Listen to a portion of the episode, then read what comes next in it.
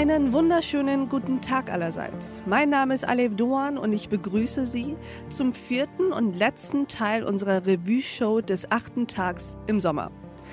Mittlerweile schon fast eine Volkswahrheit, zumindest aber der Hinweis eines jeden Mediziners, Stress macht krank. Woran aber liegt das eigentlich?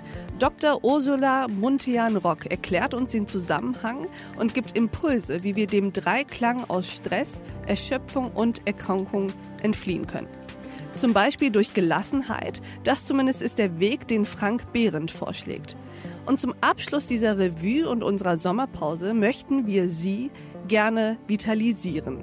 Dafür erklärt uns Dr. Anne Fleck, was hinter dem Massenphänomen Energielosigkeit steckt und wie wir uns davor schützen können. Hier also ein kleiner Vorgeschmack auf das Gespräch mit Dr. Anne Fleck.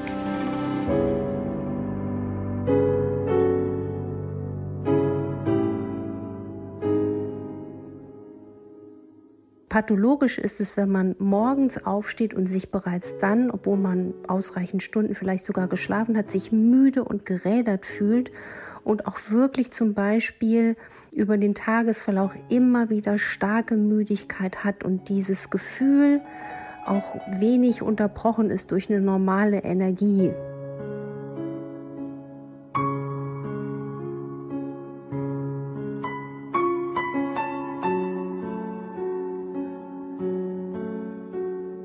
Von Dr. Ursula Muntean-Rock ist mir vor allem diese Aussage in Erinnerung geblieben. So eine kurzfristige Entzündung als notwendige Reaktion des Immunsystems führt ja dazu, dass wir unsere Erreger wieder loswerden und heilen können. Das Problem ist allerdings, bei chronischem Stress bleiben diese Entzündungen dann dauerhaft im Körper bestehen und führen dann in weiterer Folge zur Dysregulation. Man nennt das auch Silent Inflammation, also stille Entzündung weil sie meist ohne den typischen Symptomen ablaufen und sehr lange unentdeckt bleiben können.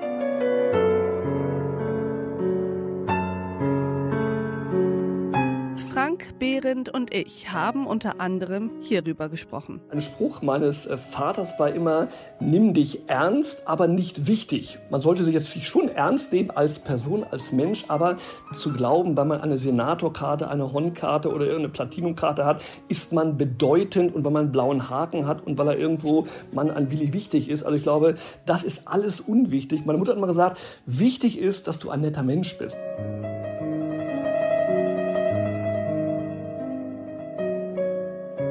Diese Revue-Show des achten Tags hören Sie als Pioneer auf thepioneer.de und natürlich in Ihrer Pioneer-App.